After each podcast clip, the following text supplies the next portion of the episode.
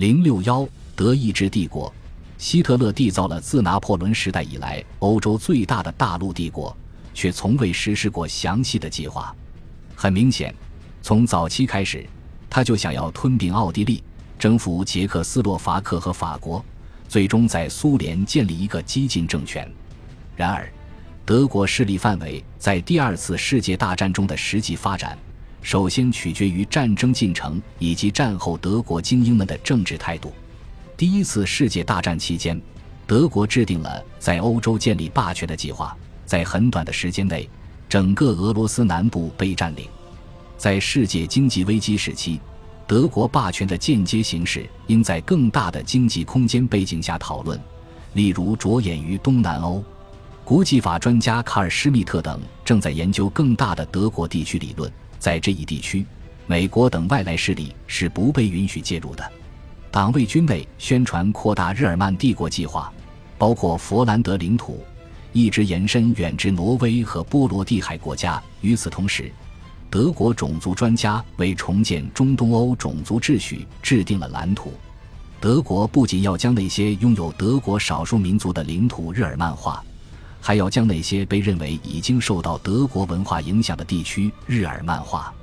纳粹党卫军司令海因里希·希姆莱，一九三九年起作为帝国委员负责巩固德意志。他越来越多地将这些计划纳入自己的政务当中。一九四一年底，这些设想在东方总计划中达到了高峰。这是一个影响波兰、波罗的海国家。苏俄北部和乌克兰大片地区的大规模重新安置项目，预计多达三千一百万斯拉夫人将被重新安置，以便在更长期内为德国殖民创造空间。这一占领计划的框架不仅是出于脱离实际的理论方案，而且还源自普遍和广泛的文化种族主义。这种种族主义并不是国家社会主义所特有的，而是回到了更早的论述。虽然大多数德国人认为西欧人颓废，但也高度文明，而斯拉夫人则被视为在文化上居于劣等。来自士兵和占领军的信件充斥着资产阶级的刻板印象，他们声称卫生和秩序在东方是缺失的。众所周知的，作为缺乏生产力的代名词“波兰商业”在那里很常见。在占领期间，有关土著人民低劣的殖民话语占主导地位。有时这些人被称为次等人，尽管事实上这个名称应该是为犹太莫斯科人保留的。尽管德国天主教徒觉得与波兰的天主教文化有某种联系，但对于苏联而言却没有这种感觉，因为苏联的城市居民和年轻人首先被视为布尔什维克，而被称为大俄罗斯人的俄罗斯人则被认为比较原始，当然也很温顺。一个隐含的种族等级建立起来。树的顶端是爱沙尼亚人，德国人和爱沙尼亚妇女之间的婚姻是不被禁止的。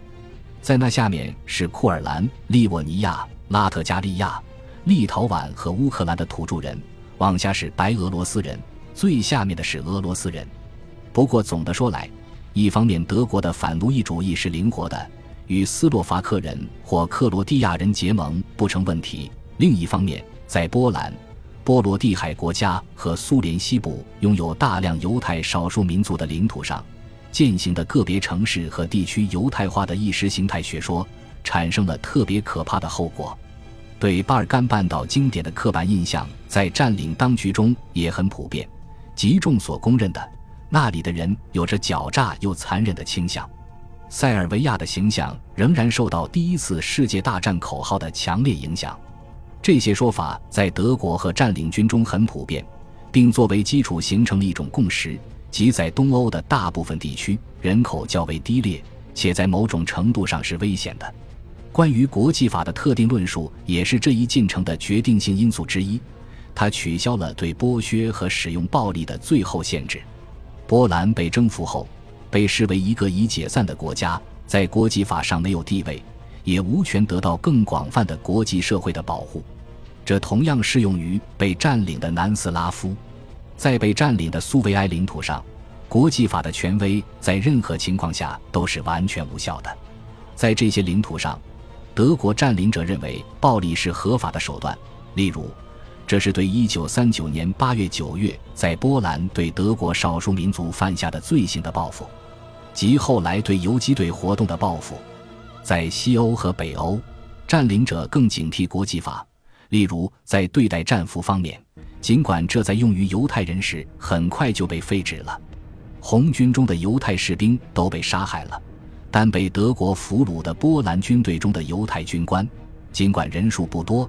但却得到了国际法的保护，在战争中幸存下来。经济剥削对占领政策的制定和实施具有重要意义。随着战争的继续，它扮演着越来越重要的角色。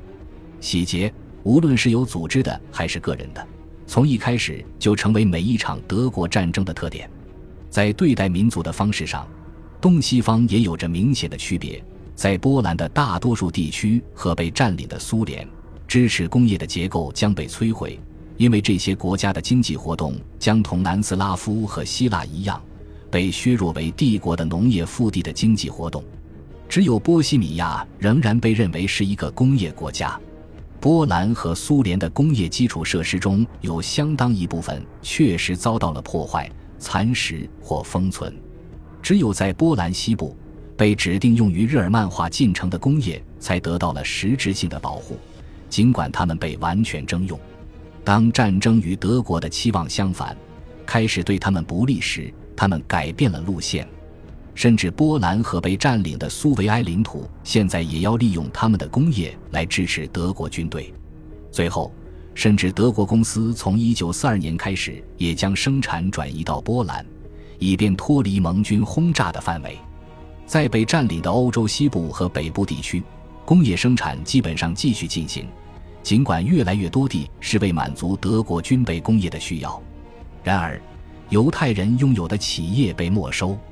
如果被占领国的制造商在德国入侵前一段时间没有承诺他们的公司从事特定的产品和市场，他们就会发现自己或多或少要与德国经济管理局合作。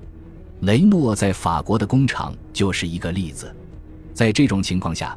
经济方面的考虑比民族身份方面的考虑更为重要。被占领国的国民经济面临着出口和原材料市场的丧失、消费品行业的崩溃和货币贬值。即便如此，影响也千差万别。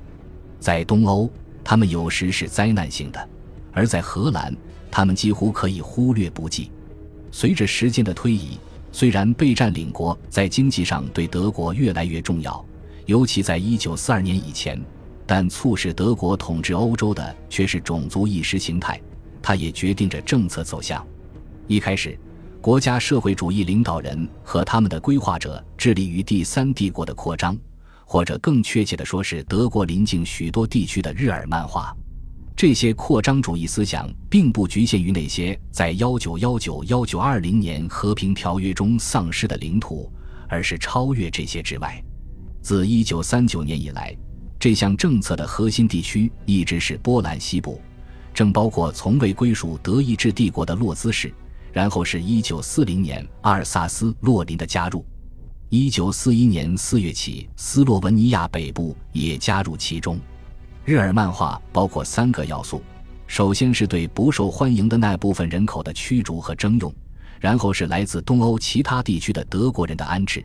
最后是根据德国种族名确定种族选择，大规模的驱逐计划被制定出来，并已经开始实施。他们经常因为执行不力而陷入困境，且多数情况下是因占领地的抗议而以失败告终。阿尔萨斯和洛林的居民要被驱逐到维希地区，斯洛文尼亚人要被驱逐到大克罗地亚。这些驱逐往往以失败告终。取而代之的是在原领土内重新安置，在一些情况下，在被侵占领土以外的地区开始日耳曼化，并开始执行东部总计划。因此，从1942年秋到1943年春，卢布林以南的扎莫斯地区有11万波兰人被逐出或驱逐出境，相当一部分人被屠杀。原本是要他们为德国移居者腾出空间，而事实上。这些移居者只有少量前往该地区。在第二次世界大战中，共有大约二百万人成为纳粹重新安置项目的受害者。然而，由于斯大林在幺九三九幺九四幺年的扩张，那些被迫离开祖国的德国人的安置在很大程度上已被终结。在吞并的领土内进行的基于德国人种筛选整个人口的过程，在各个区域产生了不同的影响。因此，在丹泽西普鲁士，相当一部分波兰人被认为适合日耳曼化，其结果是大批男性士兵被征召入伍。从整体上看，日耳曼化进程的范围非常广泛，尽管在各领土上以不同的方式进行。然而，对于驱逐和征用以及被吞并领土上的歧视行为的受害者来说，这是影响深远的，在某些情况下甚至是致命的。恭喜你又听完三集，欢迎点赞、留言、关注主播，主页有更多精彩内容。